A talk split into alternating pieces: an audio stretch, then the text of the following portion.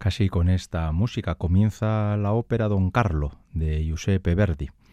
Y esta es casi, porque hay que decir que Don Carlo es la ópera más larga, seguramente la más larga de Giuseppe Verdi, y casi al inicio de esta ópera tiene el protagonista, Don Carlo, su único momento eh, solista y de lucimiento personal en toda la ópera.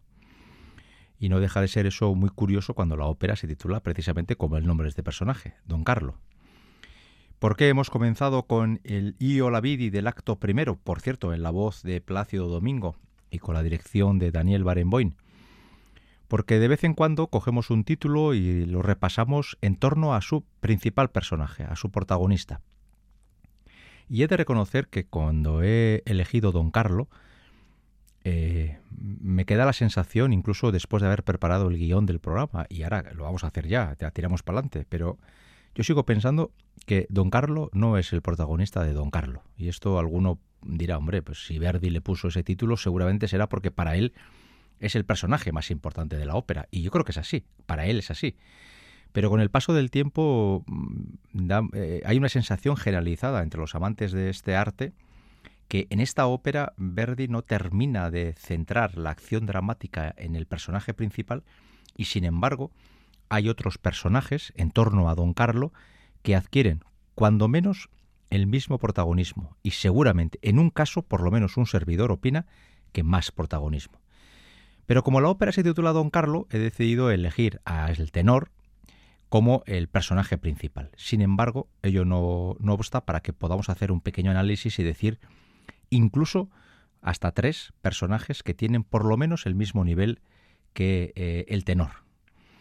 El primero es la que es su, su amor. Ahora mismo acaba de cantar Io la vidi, la acabo de ver. Eh, eh, don Carlo ha visto a la que va a ser su esposa, Elizabeth de Valois, y nada más verla ha quedado prendado de su belleza y totalmente enamorado, está cantando, exultante, que la boda que han concertado para él y que en principio podía, podía ser un auténtico desastre, él, sin embargo, ha visto a esta mujer y se ha sentido terriblemente atraída, atraído por ella. Así que la cosa pinta muy bien. Lejos está de imaginar don Carlo lo que le espera. Pero en este momento es un hombre feliz, radiante y deseando tener el primer contacto personal con Elisabetta de Valois, una princesa francesa que se va a convertir en la esposa del heredero a la corona de España, que en ese momento era el imperio más grande que existía sobre la tierra. Eh, esta podría ser, ella podría ser Elisabetta, uno de los personajes que están a la altura de Don Carlo. Un segundo podría ser su mejor amigo, que va a ser protagonista de otro dúo, porque vamos a ir viendo cómo casi todos los que voy a ir mencionando van a aparecer durante este repaso del, del Don Carlo. Y ese sería el Marqués de Posa, que es el barítono. El marqués de Posa es el, el, amigo leal, el amigo de cuya lealtad no se puede dudar ni un solo segundo y que está siempre al lado de don Carlo, en ocasiones tapándole sus miserias y en otras dándole ideas positivas para que este hombre, don Carlo, sea capaz de eh, formarse de forma adecuada para ser en un futuro un buen rey. Y luego tendremos otro personaje que hoy apenas va a salir, pero que sin embargo yo creo que es no solamente que está al nivel de Don Carlos, sino que yo creo que es el gran protagonista de la ópera, que es el rey Felipe II, el bajo.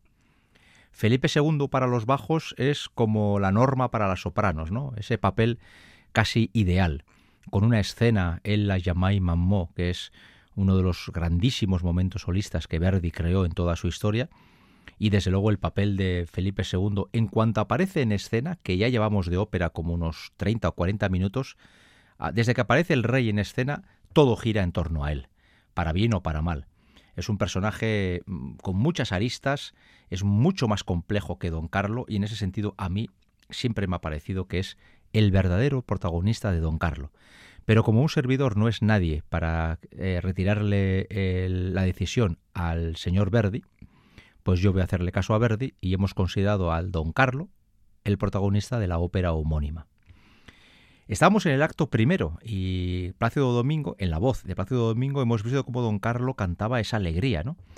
Y al poco rato, en el mismo acto, se va a producir el primer encuentro físico entre don Carlo y, Elisabetta de Valois.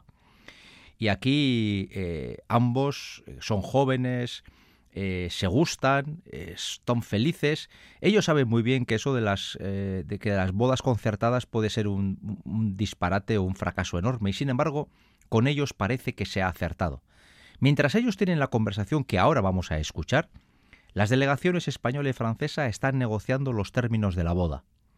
Y ninguno de los dos, ninguno de los dos se le pasa por la cabeza lo que va a ocurrir en cuanto termine el dúo que ahora vamos a oír, el segundo corte musical, el dúo entre tenor y soprano, don Carlo y Elisabetta, y vamos a escuchar este dúo en la versión, en un fragmento de la versión discográfica, en mi opinión, más redonda jamás hecha de esta ópera y una de las versiones más eh, contundentes de la historia de la ópera discográfica, que es el Don Carlo que grabó Sir Georg Solti, donde el tenor es Carlo Bergonzi y la soprano es Renata Tebaldi. Escuchemos el dúo y luego vamos a explicar qué es lo que le ocurre al desgraciado Don Carlo.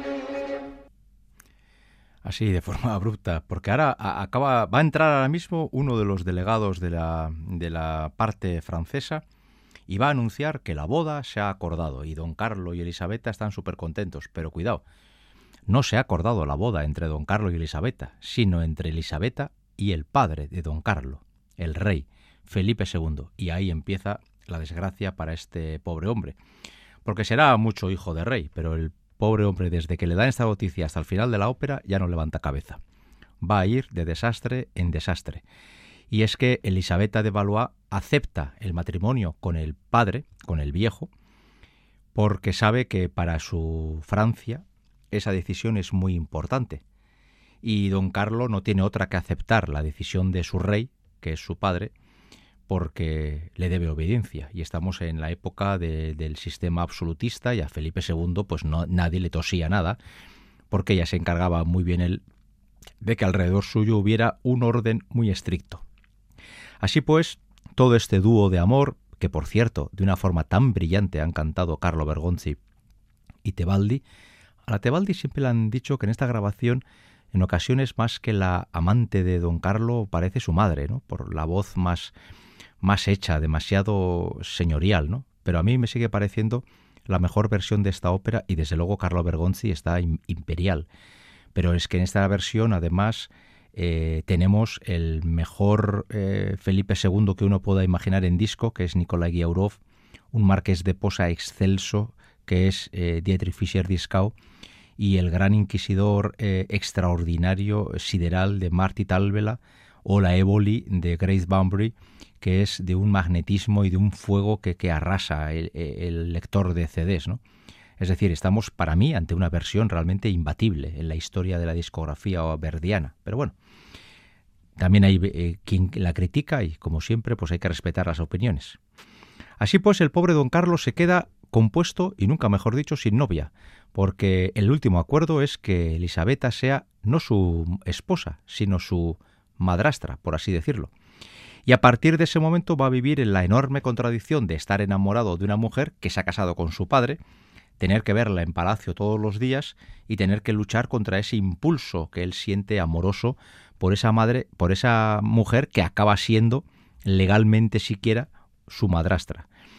Eso también le va a llevar a tener una relación que ya de hecho ya era complicada con su padre y es que Felipe II tampoco era un señor fácil de llevar y ahora que encima le quita la novia, pues don Carlos y su padre Felipe II van a tener una relación realmente compleja, llena de vicisitudes y ninguna de ellas fácil de torear y eh, aquí hay, una, hay un problema y es que mientras que don Carlos es un ser bastante, eh, ¿cómo diría?, bastante débil, eh, le falta arranque y le falta ser, tener una cierta determinación para hacer las cosas, todo eso le sobra a Felipe II, que es un señor de rompe y rasga, que tiene muy claro que él es el que manda y que él toma todas las decisiones, y que ya sea otra persona o su mismo hijo, si le molestan, él no, no tiene ninguna duda en tomar decisiones drásticas, incluso violentas.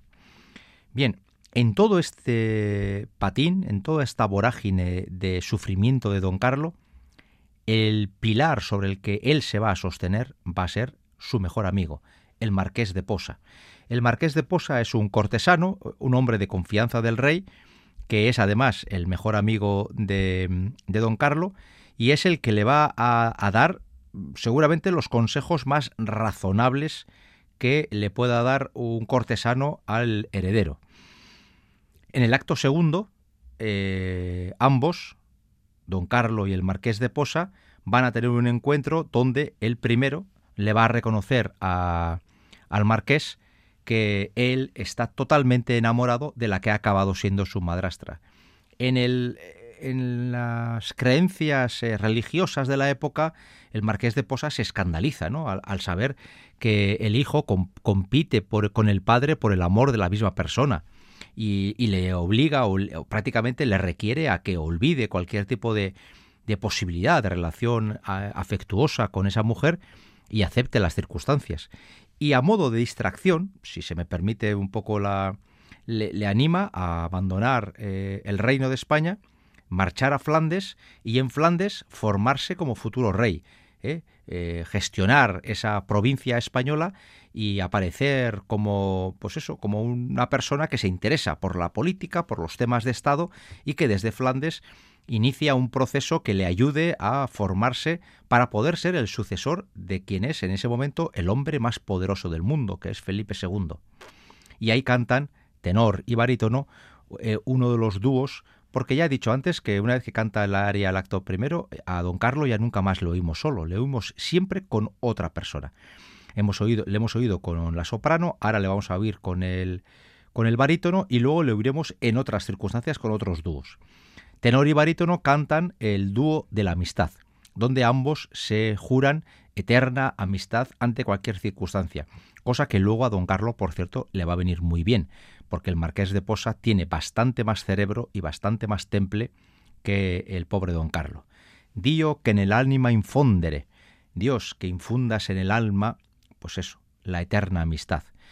Hay quien ha interpretado detrás de estas palabras una supuesta atracción homosexual y demás. Bueno, yo creo, eh, cada uno es muy libre de interpretar como quiera, pero yo creo que aquí estamos hablando de, una amistad entre dos hombres que tienen un inmenso poder que están tocando siempre y alrededor del poder, no olvidemos que la corona española es en ese momento la corona más potente del mundo, y en eso, en esas circunstancias y con tantos enemigos y tanto buitre alrededor de cada uno, tener un buen amigo en quien confiar es sagrado, es un enorme tesoro. Por ello, tenor y barítono cantan con alegría la amistad que entre ellos existe. El tercer don Carlo de hoy es Josep Carreras, que estaba al límite de lo que podía cantar. El marqués de Posa es el barítono Piero Capuchilli y este es el dúo de amistad entre ambos.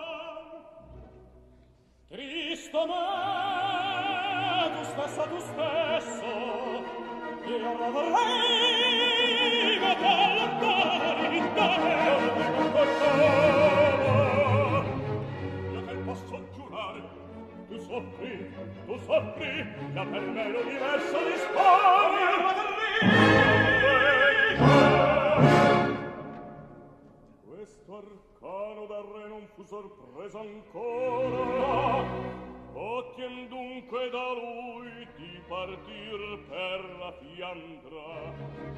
A certo cor degno di te opra farai.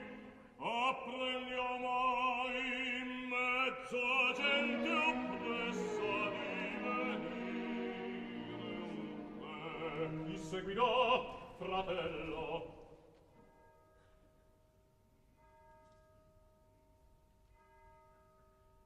Ascolta le porte della sissa pronuncia vi verranno Filippo e la regina Elisabetta. Rinfranco accanto a me lo spirito che vacillo sereno ancora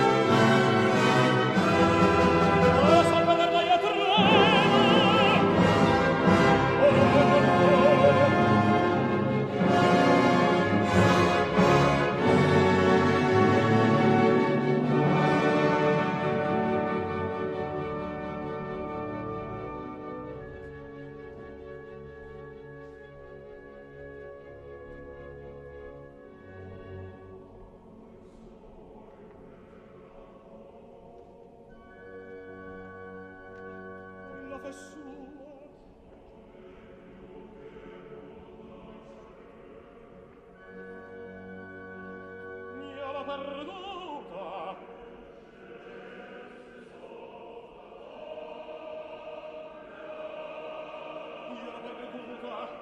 mia perduta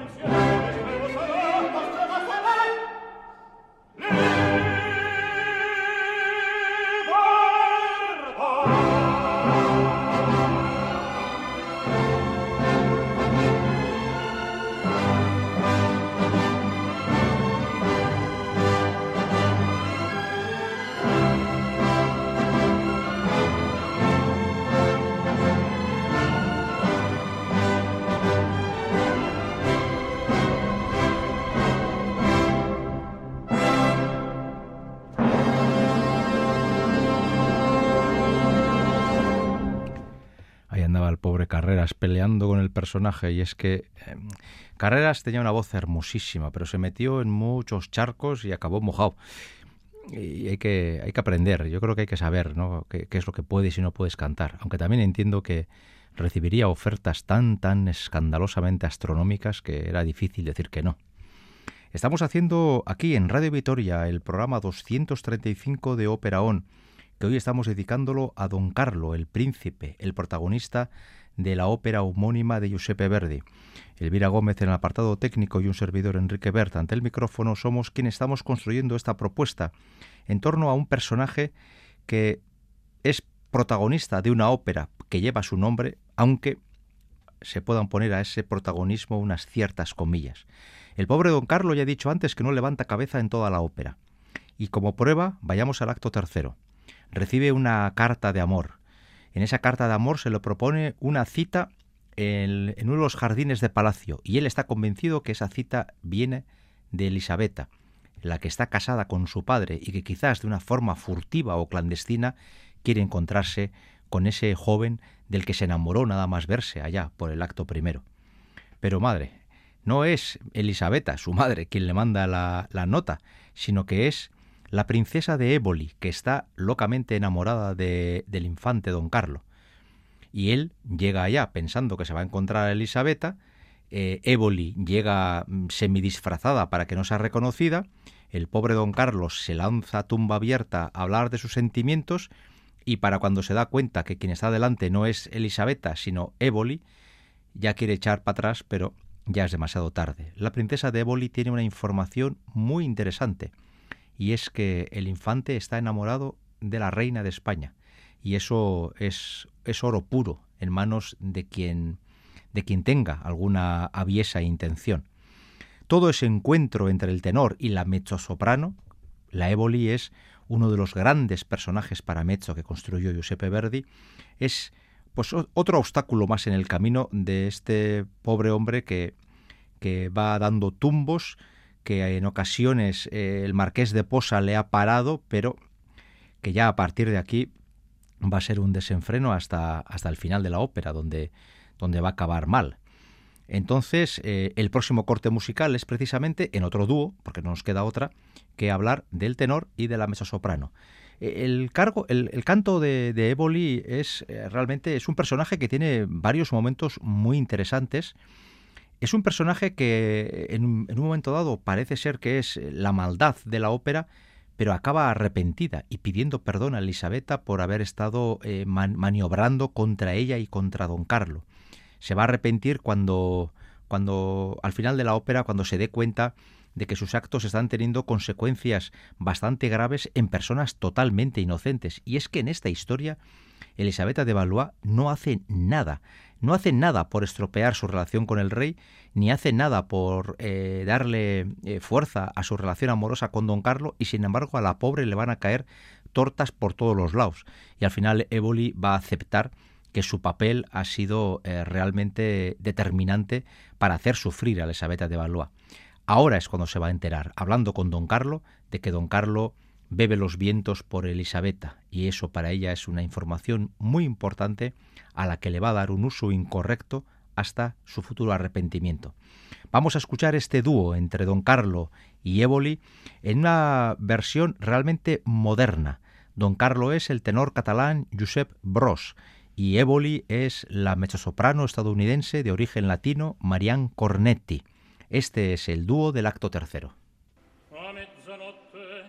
giardin della regina sotto gli allor della fonte vicina. E mezzanotte mi paro udire il mormorio del vicino fonte. E brotta mo e bro di gioia il core. Elisabetta mio bene mio bene mio tesoro veniamo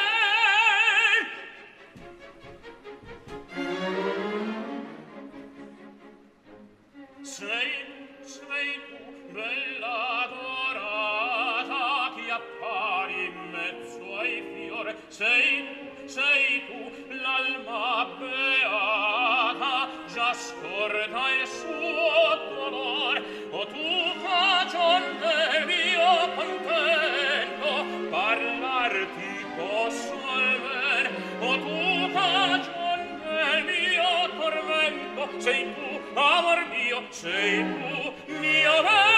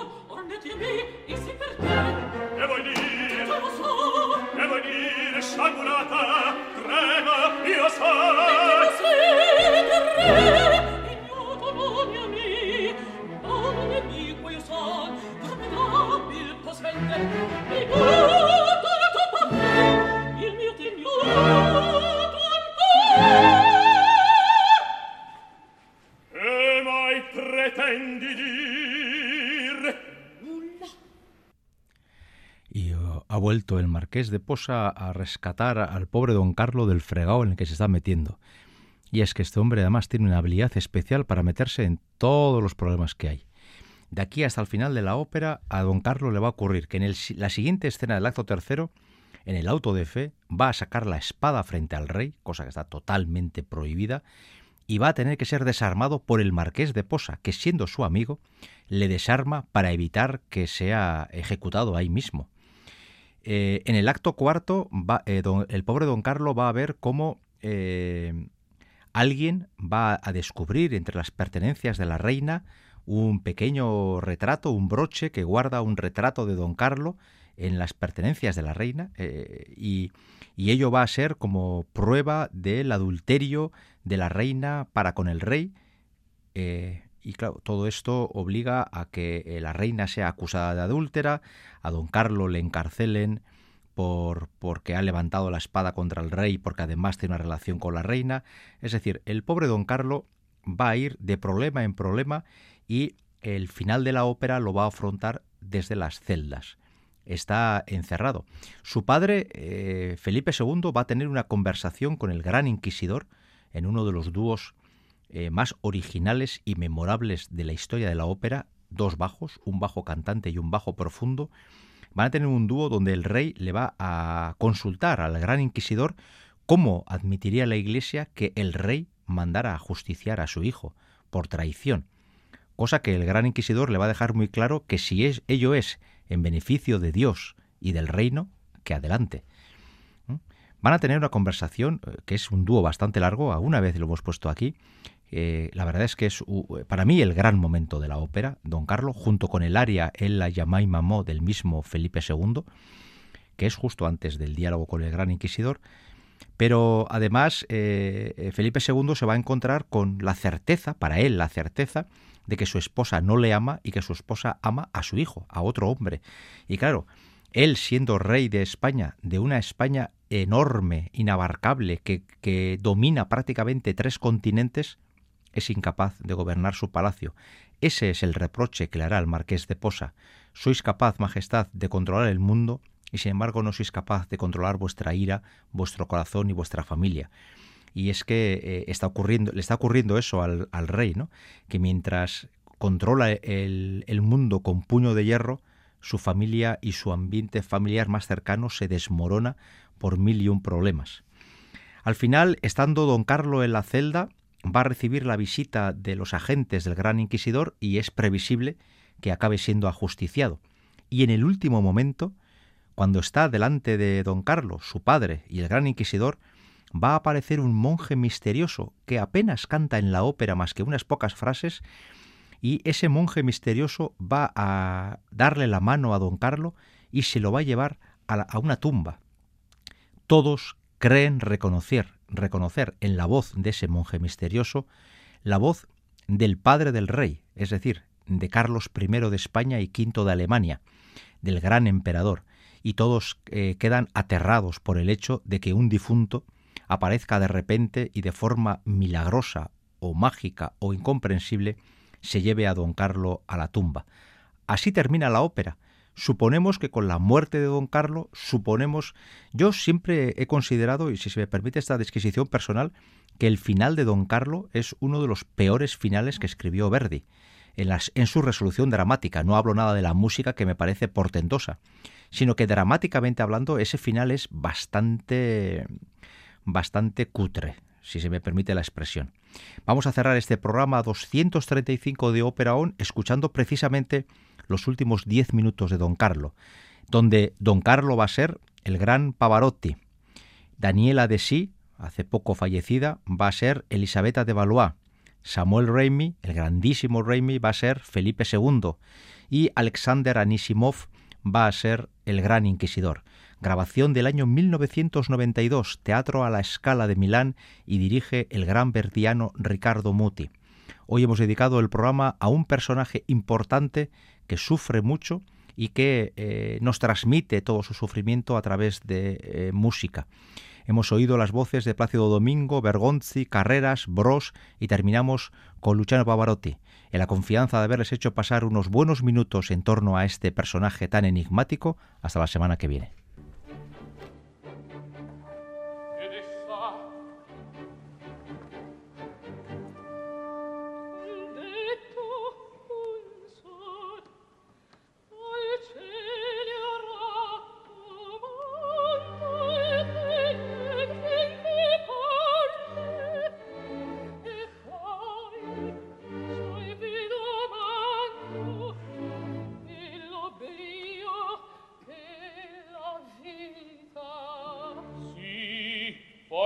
esser voglio ma quando infranto amore pria della morte uccide.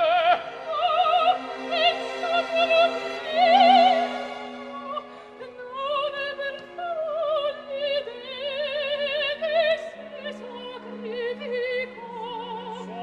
Te